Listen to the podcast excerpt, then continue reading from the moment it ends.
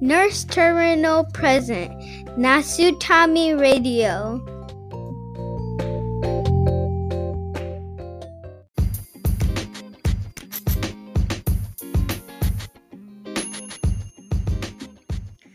ナースターミナルプレゼンツナスタミラジオ皆さんこんにちは。フロリダで ICU の看護師をしているエミです。このチャンネルはナースターミナル通称ナスタミのメンバーでもある私エミがコミュニティを通して出会う素敵な人たちとお話をしたり活動を紹介したり感じたことを語っていくそんなチャンネルです、えー皆さんお元気でしょうか？えーフロリダは、えーまだまだ暑いんですね。えー10月に入りましたが、まあ、まだまだ30度近い、えー気候で、えー過ごしております。えーこれからね、アメリカはもうイベント続きなんですよね。10月はハロウィン、11月はサンクスギビング、えで12月は、えークリスマス年越しという形で、えーもう毎月のようにイベントがあってまあ学校も休みがちょっと多いみたいな、まあ、そんなあの時期に差し掛かっているんですがちょうど1年前ぐらいに、えー私は今の病院 ICU 病棟に、えーアメリカの性看護師の免許を取り、えー就職をしちょうど今ひいひい言いながら、えーオリエンテーションなど研修など、まあ、そんな毎日を過ごしていたんですね。で、えー私の働く病院はトラウマ病院というあの外傷系を扱う病院でもあるのでトラウマナースによる、えー研修っていうのも、まあ、研修の一部にあったんですね。でもう結構衝撃的というかあの本当に外傷の大事あの交通事故の大事故だったり、えーまあちょっと銃で撃たれたような患者のまあ看護っていうものをどうしていくかとか、まあ、そういうなんか本当になんかこうギョッとする写真を交えながらあの結構刺激的なあの研修だったんですけども。あのこの時期、まあ、トラウマ病院に働く看護師としてどんな患者が来るのかっていうのを、えーちょっと心得ておくようにみたいな内容の、えー講義がありまして、えーこれから、え例えば11月サンクスギビングになると遠方から、まあ普段は会わない家族たちが、まあ、集まってみんなで食事をするみたいなまあ、そういうあ風習がサンクスギビングではあるんですが、まあ、そういう普段会わない、えー家族が集まって、まあ、いろんな話し合いになったりとかして喧嘩をしたりとかしてで銃で撃ち合ったりとか殴り合いになったりとか、まあ、そういう患者がサンクスギビングのあたりには来ますと。なので、えーそういう患者が来ると思ってください。えークリスマス時期になったら、えーアメリカはね結構家の周りとか屋根のところとかに電球で電飾ですか？つけたりとかして飾るんですね。なので、えー屋根から落ちたりはしごから落ちたり、まあ、そういう転倒の患者がたくさん来ます。で、えー今度新年になるとアメリカは基本的に、えーと花火を上げるんですね。公共のところが花火を上げる上げる場合もあるんですがまあ、自分たちで買って打ち上げ花火したりとか、まあ、そんなことをするので、まあ私もね実際にあの見たことあるんですけどもその花火がね例えば首にぶっ刺さっちゃったとか なんかあのまあやけどですよね。なんかそういう患者とかあとはですねまあちょっと考えられないかもしれないんですが花火の代わりに銃を空に撃つそんな人がたまにいるんですよね。でやっぱ銃ってこう空にピュンって飛んでったらまあえっ、とこう U ターンしてまあ下に重いものなんであの弾は、えー戻ってくるわけで、まあ、それの流れ弾に合う人がいると。まあそういう患者の、えーあ、ちょっと重症患者とかやけど患者っていうのが、えー年末年始には来ますよと。結構真面目に講義をしていて私はなんかこう何て言うかね言葉を失うというか、まあ、そんな講義を受けながら、はあって今後の看護師の、えーと、キャリアっていうものをこうドキドキしながら、えー、ちょっと考えてたっていうのが去年の今頃でした。えー、そんな、えー、フロリダで生活している、えー、私、エミがお届けするナッサミラジオなんですけれども、今回はですね、第3回ということで、今回もね、えー、ナスタミ運営メンバーの一人、え、ヤンヤンさんに、えー、お話を聞くことができましたので、その様子を、えー、お届けしたいななんて思います。ヤンヤンさんはね、結構、えー、なんていうか、いろんな活動をしている方なんですね。で、インスタグラムの、えー、URL あのこのねあラジのところにも、えー、貼貼るようにしてるんですけれども、まあ、そこを見ていただければわかると思うんですがなんというか看護師さんなんですけども看護師さんなのかな本当にって疑問に思うほど、まあ、いろんな活動をしていたり、まあ、謎が深まる表面上だけ知るとね謎が深まるっていう形の、えー、方なんですがえー、今回ねお話をして、まあ、私なりにこう理解が深まって、まあ、とても魅力的な方だななんて思ってっていう、あのー、回になったので、まあ、そんな様子もね、えー、皆さんにも届けられたらなと思います。それでは皆さん楽しんでくださいね。それでは Let's get started! Enjoy!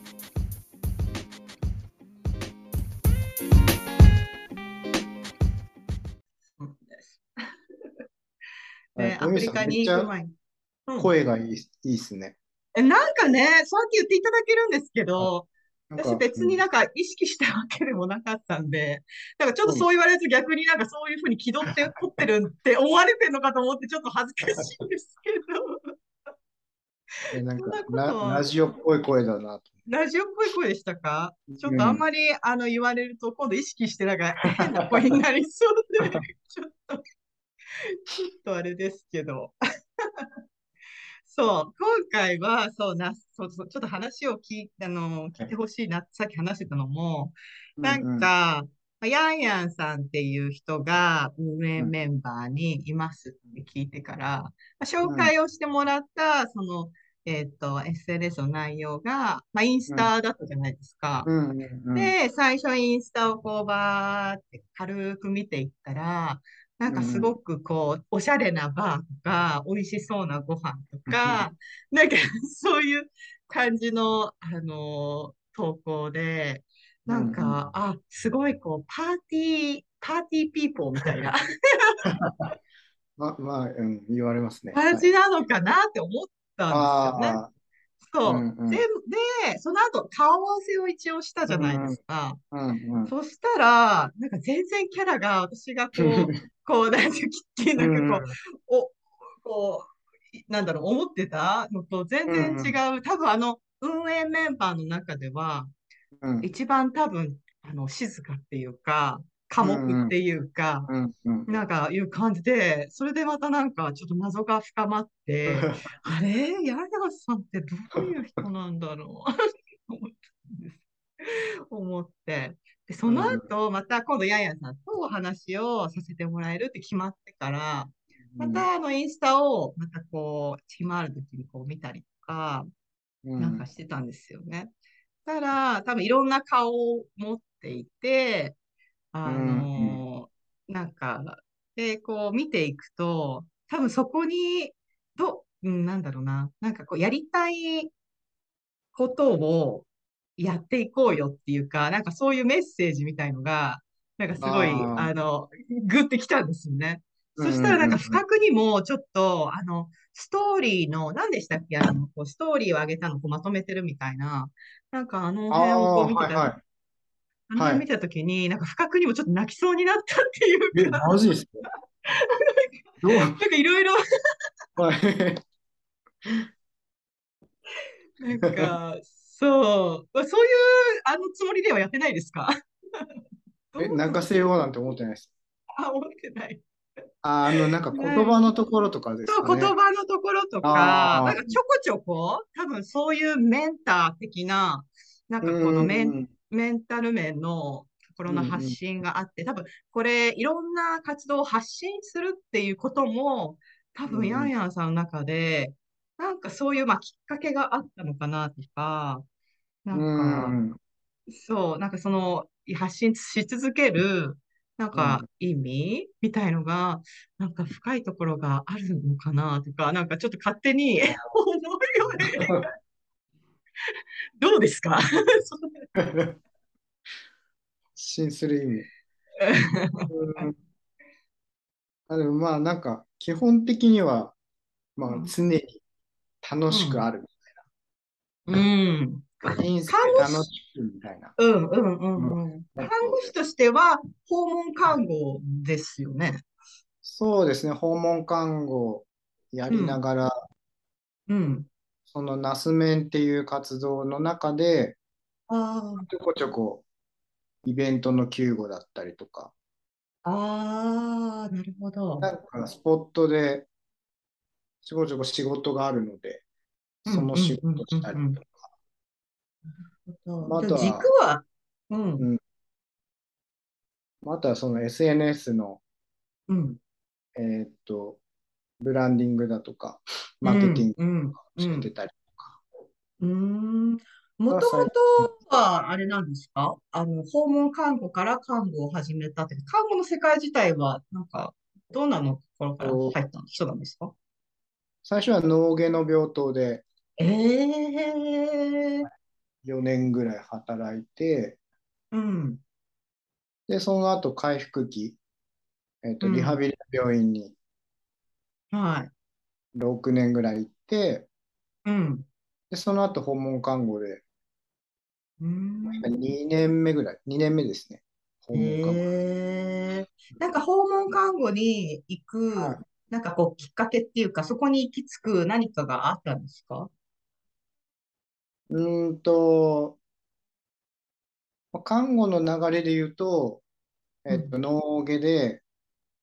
はい、脳外で看護やってる時に、うん。あの、結構麻痺がある方とか、うん。あの、嚥下障害のある人とか、うん。で、体が動かなくなったり、その、食事が食べれなくなったりっていうのがあって、うん。なんかそういった人のリハビリにも興味が出て、まあ、その回復期に行き、うん。で、回復期に行った後に、その自宅に帰った時に、うん。あの、どう過ごしてんのかなとか、うんうんうんうんうんうん。そのなんだろう、一連の流れですね。急性なるほど。じゃあ、うん、確かに。最初のあれがまだ継続しているっていう感じなんですね。そうですね。まあ、あとは、あの、訪問看護って看護師で起業ができるんで、ああ、なるほど。まあ、そういったその起業の面とか、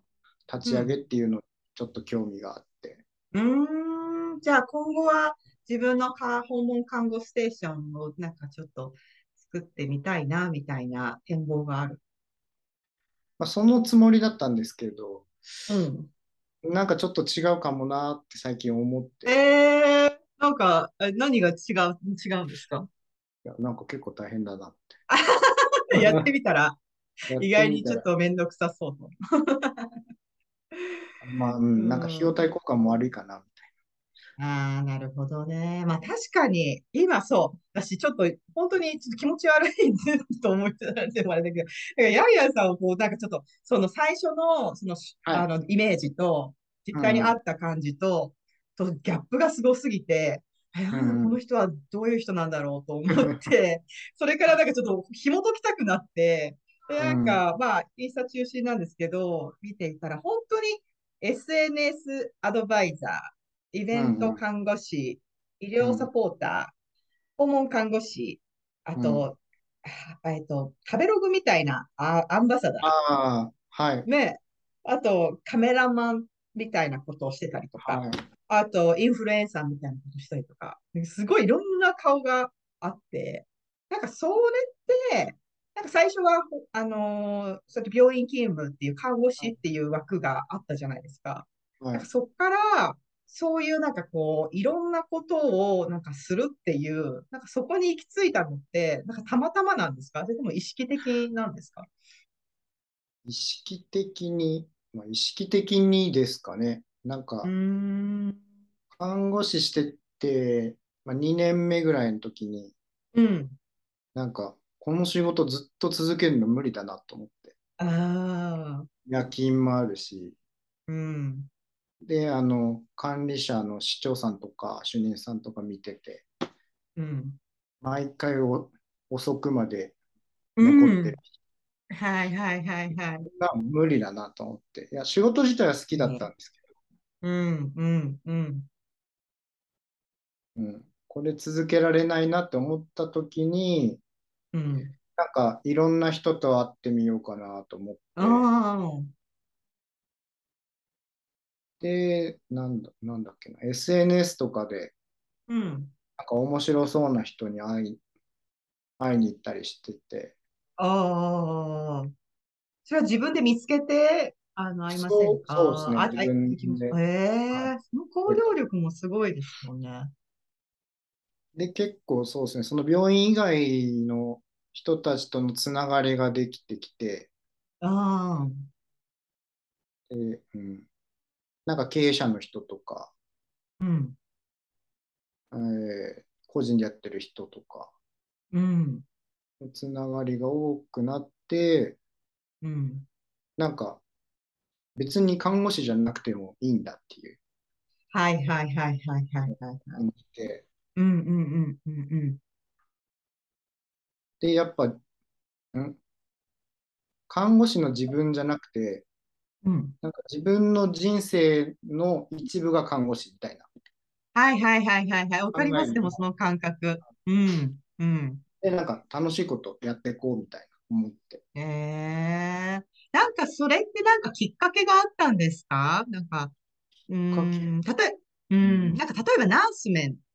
あの、うん。最近私も知ったんですけど、うんうん、なんかいろん、まあ、あんまり、あの、深くはまだ知らないんですけど、うんうん、でもなんか活動を、こう、ヤンヤンさんの、あの、なんかこう、活動を、あの、通して知る限りだと、例えば、なんかナースメンとかも、できたきっかけって、あの、言ったら女社会の看護師っていう世界の中で、うん、なんかすっごい嫌なことあったのかなとか、なんかこう、なんか、男は男で盛り上げていこうぜ、みたいな、なんかそういうことなのかなとか、うん、でもなんか、また違う部分もなんかありそうだなとか、ちょっとまだ分かってないところはあるんですけど、なんかその、いろんな働き方っていう部分に、こう、だんだん自分が向いていった、うん、なんかそういうなんか、ヤンヤンさんの中での、なんかそういうなんかちょっと、まあ苦い経験なのか、なんかこうやってらんねえやじゃないけど、そういうことがあったのかなって、なんか私は勝手に思っちゃって。うーん。あんまり、あんまりないです。マイナスなことはあんまりないです。うん。ああ、そうなんだ。じゃあそういうふうになんかなんとなくそういうふうに気持ちが向いたっていうことなんですね、きっと。本当になんか多分軸が楽しければいいみたいな感じなんで、仕事もまあ楽しくやってるし、うんうんうんうんうん。まあ、確かに面白くない時、うん、これなんかちょっとだけ保健師したりとか、うん、訪問看護も2事業所目なんですけど、うん、1事業所目のところあんま楽しくないなと思ったんで、うん、もうすぐ辞めて、新しい。なんかそれって、うんうんうんうん。なんか日本って結構看護の世界は特に、なんかこう、い同じ場所にいる、長くいる方がよしよしとされる、うん、なんかその文化って日本の社会って、まあ確かにああるなって、今も、なんか、今はちょっとよくわかんないんですけど、なんかまた、こう若い世代は、あの、から、だんだんだんだん、そういうこう自分のやりたい例えば看護だったら、やりたい仕事の仕方とか、やりたい看護を求めて、転々としていくっていうのって、うん、だんだんこう浸透してきてるもんなんですか？日本どう、どうなんだろう。あでも前よりは多分、多くなってると思いますね。まあ、あとは、その最近のコロナの関連もあって、うんうん。スポットでコロナの仕事してる人とか、うん、まあ、多分そういう仕事をするときにフリーランスっていう感じでやってる人が最近増えてるし、まあ、そういう環境がになってるっていうか、うんまあ、たまたまのところはあるとは思うんですけど。うんうんうん。フリーランスっていうのは、なんか派遣に、派遣会社に登録していくとか？うん。っていう人が多いのももちろん、その、一般的に病院であの常勤で働くって人の方が多いとは思うんですけど。うんうんうんうんうんうんうん。なんか、アメリカは、うん、アメリカだと、まあ、特にコロ、まあ、アメリカもそうですけど、コロナの後とかなんかは、あの逆にこう、病院に属する人っていうのが減ったんですよね、激減的に。じゃなくて、エージェンシーにあの自分の身を置いて、で、あとはい。ろんな給料交渉だの、出勤の、あの、うん、なんかそういう内容、プラス、例えばその出勤していった場所で、まあちょっと、あ、こうフェアじゃない、こう働きか、働働き方をさせられたとか、そういうのも自分で言っていかなきゃ病院ではいけないと思うんですけど、結局エージェンシーを通すと、エージェンシーが戦ってくれるっていうか、じゃあもうそこには派遣しませんとか、あの、で、給料講師、まあ、給料もだいぶいいというか、まあ、守られる保険とかそういうちょっとバックグラウンド的なものは、まあ、置いといて、働き方っていう追求する部分では、なんか、あの、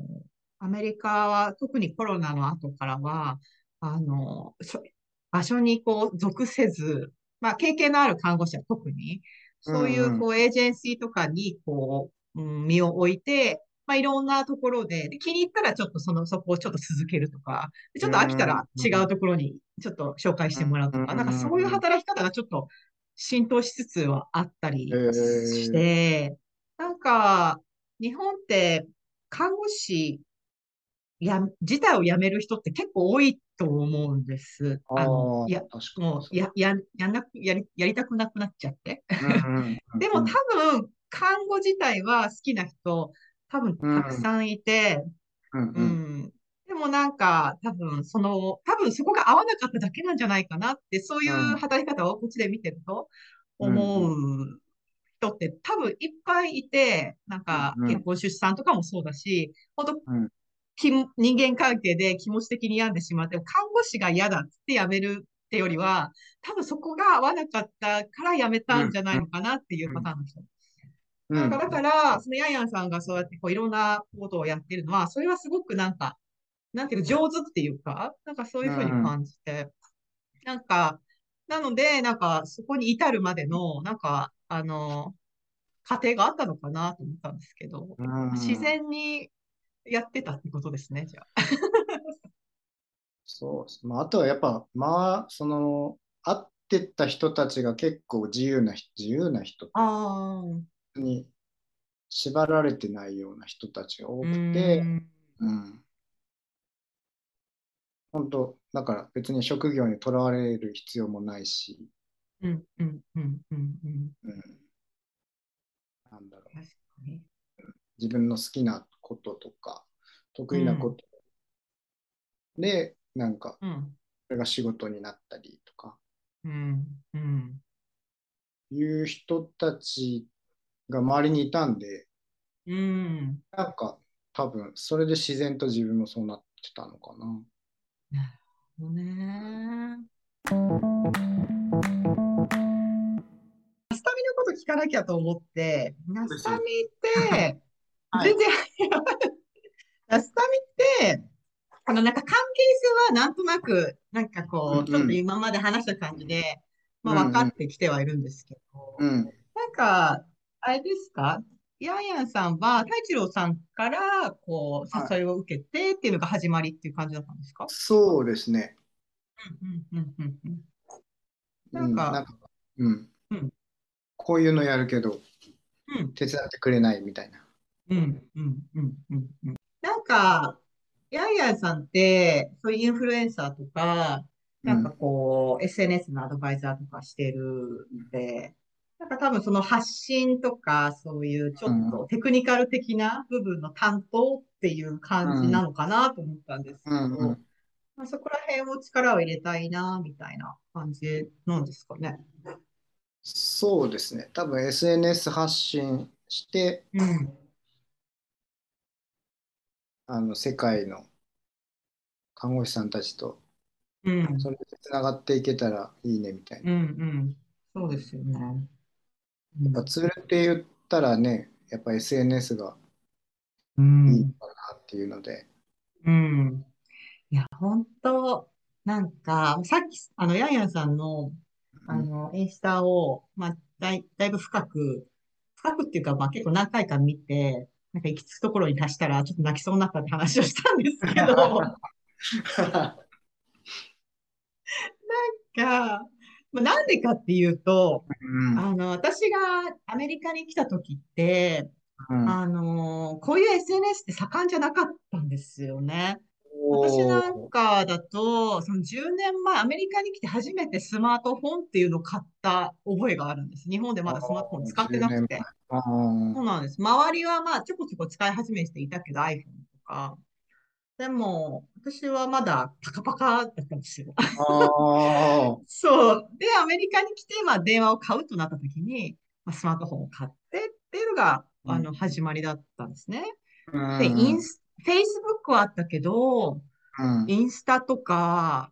まあ、YouTube はあったけど、そこまでこう、なんていうの、一般の人が、こうん。う、なんていうか、自分でこう、どんどんどんどん、あの、うん。面白いこと思いついたことをやっていくみたいなことではなかったんですよね、あの頃。うん。そう。で、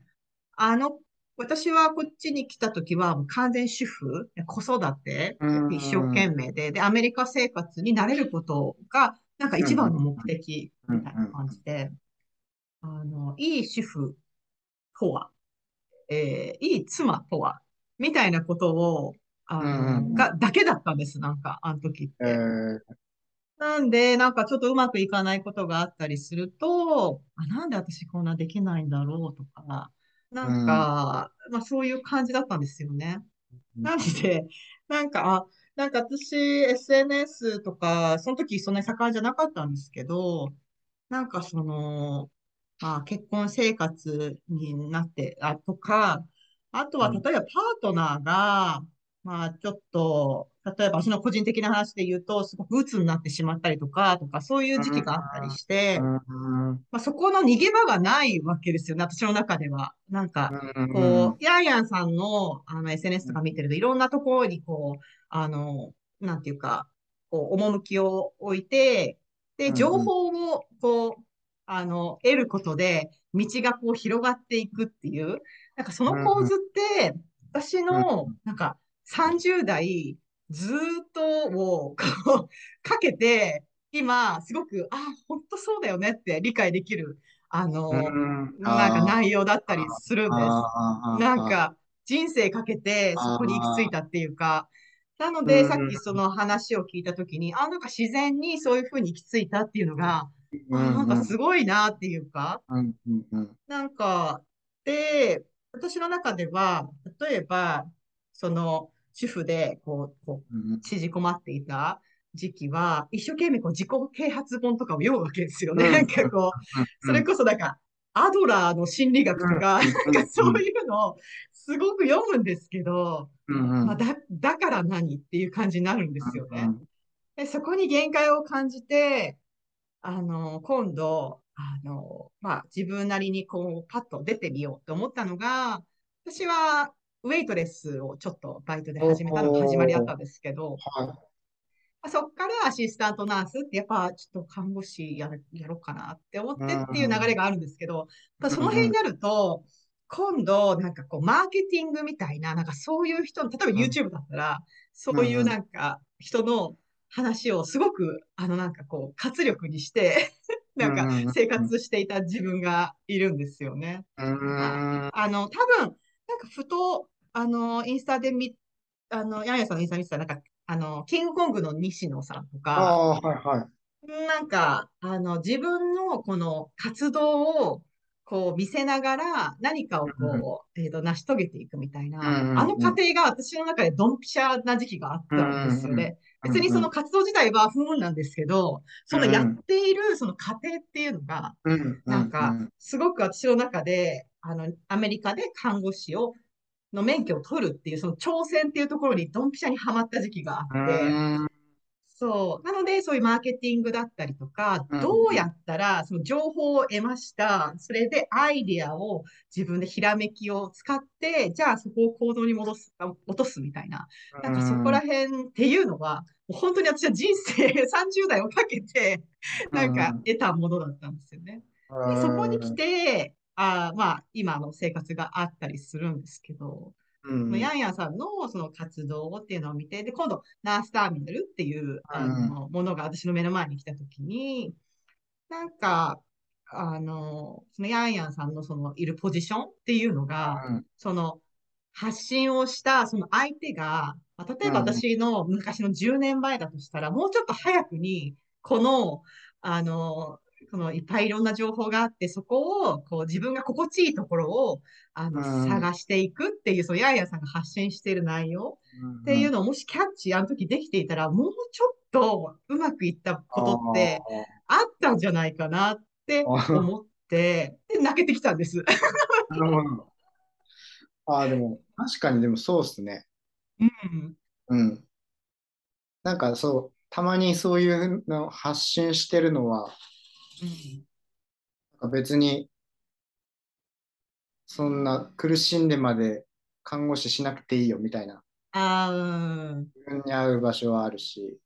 うん。なんなら別に看護師じゃなくてもいいし。うんうんうんうんうんうん。自分の人生を良くする方が大事だからみたいな、うん。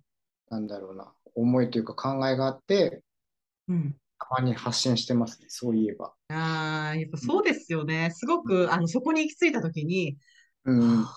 なるほどって、ちょっとなんか、ちょっとだけか勝手になんですけど、でも、なんか、ひも、ちょっとだけ紐解けた、あの、部分がなんかすごくあって、でもそれって、ナスタミを今後こう聞いてくれとかフォローしてくれるとか、っていう人にとっても、別に多分海外で、えっと、活躍したいとか、そういう野望がある人はもちろんなんですけど、うん、ない人でも、なんか、そのいろんな場所でとか、いろんな形でっていう、そういう生き方をしている。なんかそういう情報を得るだけでも、なんかこう、まあ、自分が今働いてる場所とか生活している、その今の状態っていうものが、まあ、見直すかもしれないし、あ、私って案外幸せなのかもって思うかもしれないし、っていう意味で、なんか、あの、すごく重要スポットっていうか なんか、ように思ったんですよね。なるほど。うん。ハースメンの、あの、さっきの、うん、あの、サロンみたいな、あの話も、うん、なんか、すごく、あの、そ、あの、浸透するものがあるっていうか、私もすごく、あの、追ってた時期があったんで、あの、実際に自分がメンバーになった時そういうわけじゃなかったんですけど、でもすごくそれって、こう、なんか、やっぱ、まあ基本的に一人で生きていかなきゃいけないって部分は誰にもあるけれど、なんかこう、ちょっと今やばいっていう時に、こうなんか集まれるとか、ちょっと行く場所があるとか、なんかそういうのって、なんかすごく大事なことだな、いいことしてるな、みたいな。うん。そうですね。なんかそれを目的で太一郎さんもね、ナスタミを確かに。プラットフォームになるように作ってるので。うん、本当に、確かに、そうですよね。その男性看護師っていうのが、ちょっと、あの、肩身が狭いっていうふうにやや言ってたんですけど、まあ、それと同じ感じで、アメリカ、まあ、私の場合だったらアメリカのフロリダで働いていて、日本人看護師ってめったにないんですよね。うん、なんか、で、自分の中でなんとなくやりくりして、まあ、や、仕事をなんとかやっているみたいな瞬間がたくさんあって、でもなんか自分の中で、大切にしたい部分、プライドを持っている部分っていうのもあったりして、でも結構それがマイナーだったりしてとか、なんかそういう、あの、時に、あの、なんか、ナスタミのメンバーっていうのを知ると、まあ、一人じゃないというか、同じことを思ってるのが一人じゃないとか、それはすごく感じます。うん、すで、です。なんか、ヤンヤンさんは、なんか、あの、ナスタミのメンバーと、なんか、ど、どんな感じで関わっていきたいとか、なんかあるんですか？関わっていきたい。うん。なんかもうちょっと、うんその国際看護師の人たちとも話とかしてみたいんですけどね。うん。ただまあ確かにどう関わっていいのかよく あまり分かってないですね。わかんないですよね。なんか自分はやっぱ国際看護師ではないので、あうん、どう、どう入るべきか。いまい。確かに。なんかね、まあでも確かに、なんかあんまりこう、なんていうか、壁を感じてはいないというか、あまり自分自身が、うんうん私自身だとしたら、別に国際看護師みたいな、なんかそういう感じでは働いてはいなくて、まあなんていうか、たまたまフロリダにいて、たたまたま看護師の仕事をしているっていう感じで、うんあ、心の拠り所として、ナスタミうんうはんあるんですけど、うん対して、あの、別にか変わったことはしていないっていうか。うんいやそうですよね。なんか最近のイベントとか、うん。なんかリレーインタビューとか聞いてると、やうん。っぱり話の内容は看護ですもんね。そうですよね。そう。だかうんら、言葉が違うだけだったり、うん。まあ、ちょっと環境が、うん、違本うだけだったり。うん。うん。だからなんか、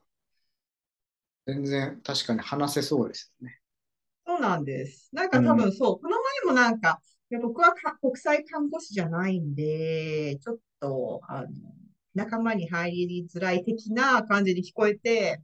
うん。どっちかっていうと、多分私が最初に、あの、ヤンヤンさんのインスタをこうパーって見てたときに、うん。あの、感じたような、あの、なんていうか、どっちかっていうと、ヤンヤンさんの世界の方が、だいぶなんかちょっと壁があるっていうか、するない。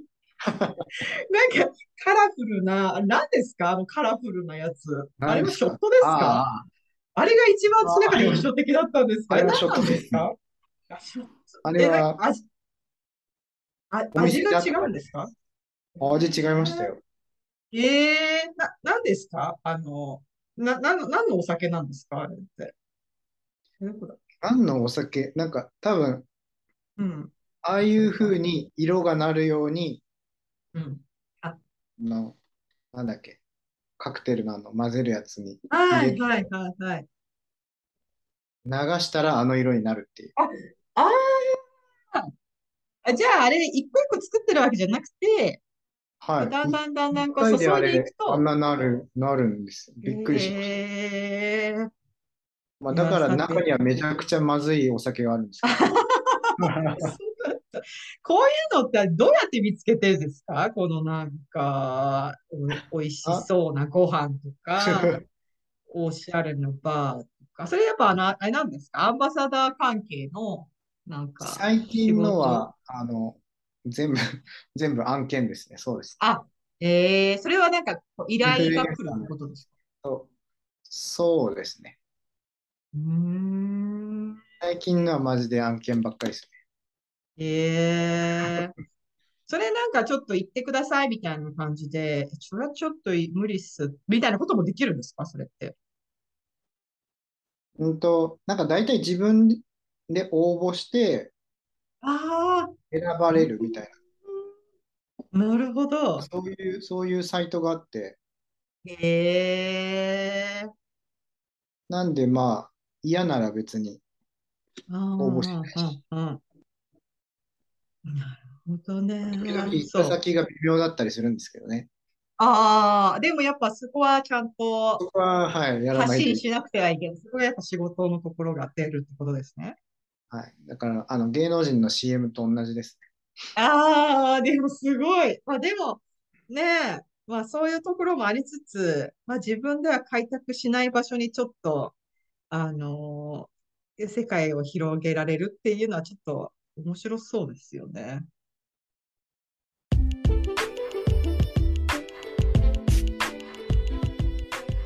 はい、ヤンヤンさん、いかがだったでしょうか？私はね、今回お話をするまでは、なんかとてもあの静かな戦略家なのかなって勝手に思っていたんですけれども、あの蓋を開けてみたら、なんかこう自分が楽しいこと好きなことっていうのを、まあ、追求し続けていて、まあ、そこであの得たものなどを、まあ、シェアしていく開拓していく、まあ、そんなことを発信している、えー彼のあの SNS を見た人たちが、まあ、いろんな思いで、えーその配信発信したものを受け取っていく。なんかそんな構図があるんだなっていうところに気づいた時にまあなんかとても SNS ととあの楽しそうにあ付き合っている方なんだななんて思って、えーそんな方が、えーナスタミの運営メンバーしかも、えー SNS 運用担当みたいな部分で力を入れている方っていうことを知って、まあ、とても頼もしいなと思った次第でありました。えーヤンヤンさんとは、えーヤンヤンさんの活動の一部でもある、えーナースメンの、えー活動の内容なんかも少しお話伺ったりしてますので、まあその様子も、えーいつか、えーお送りできたらいいななんて思っています。えー最後にね、ナスタミへの思いみたいなことを一言いただいてますので、それで、えーそのヤンヤンさんの一言で本日は終わろうかなと思います。それでは皆さん次回まで元気に過ごしてくださいね。それでは Have a nice one! Bye!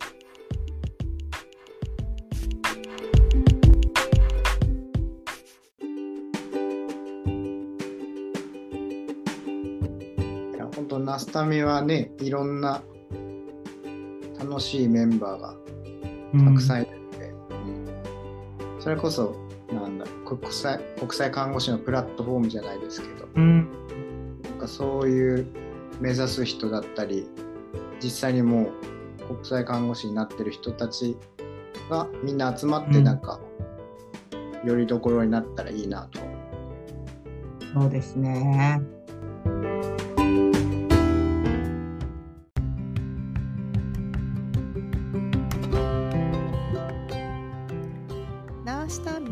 通称ナスタミは世界で活躍する国際看護師たち同士そして目指す人たちが知る楽しむ交流するをコンセプトとした国際看護師コミュニティです。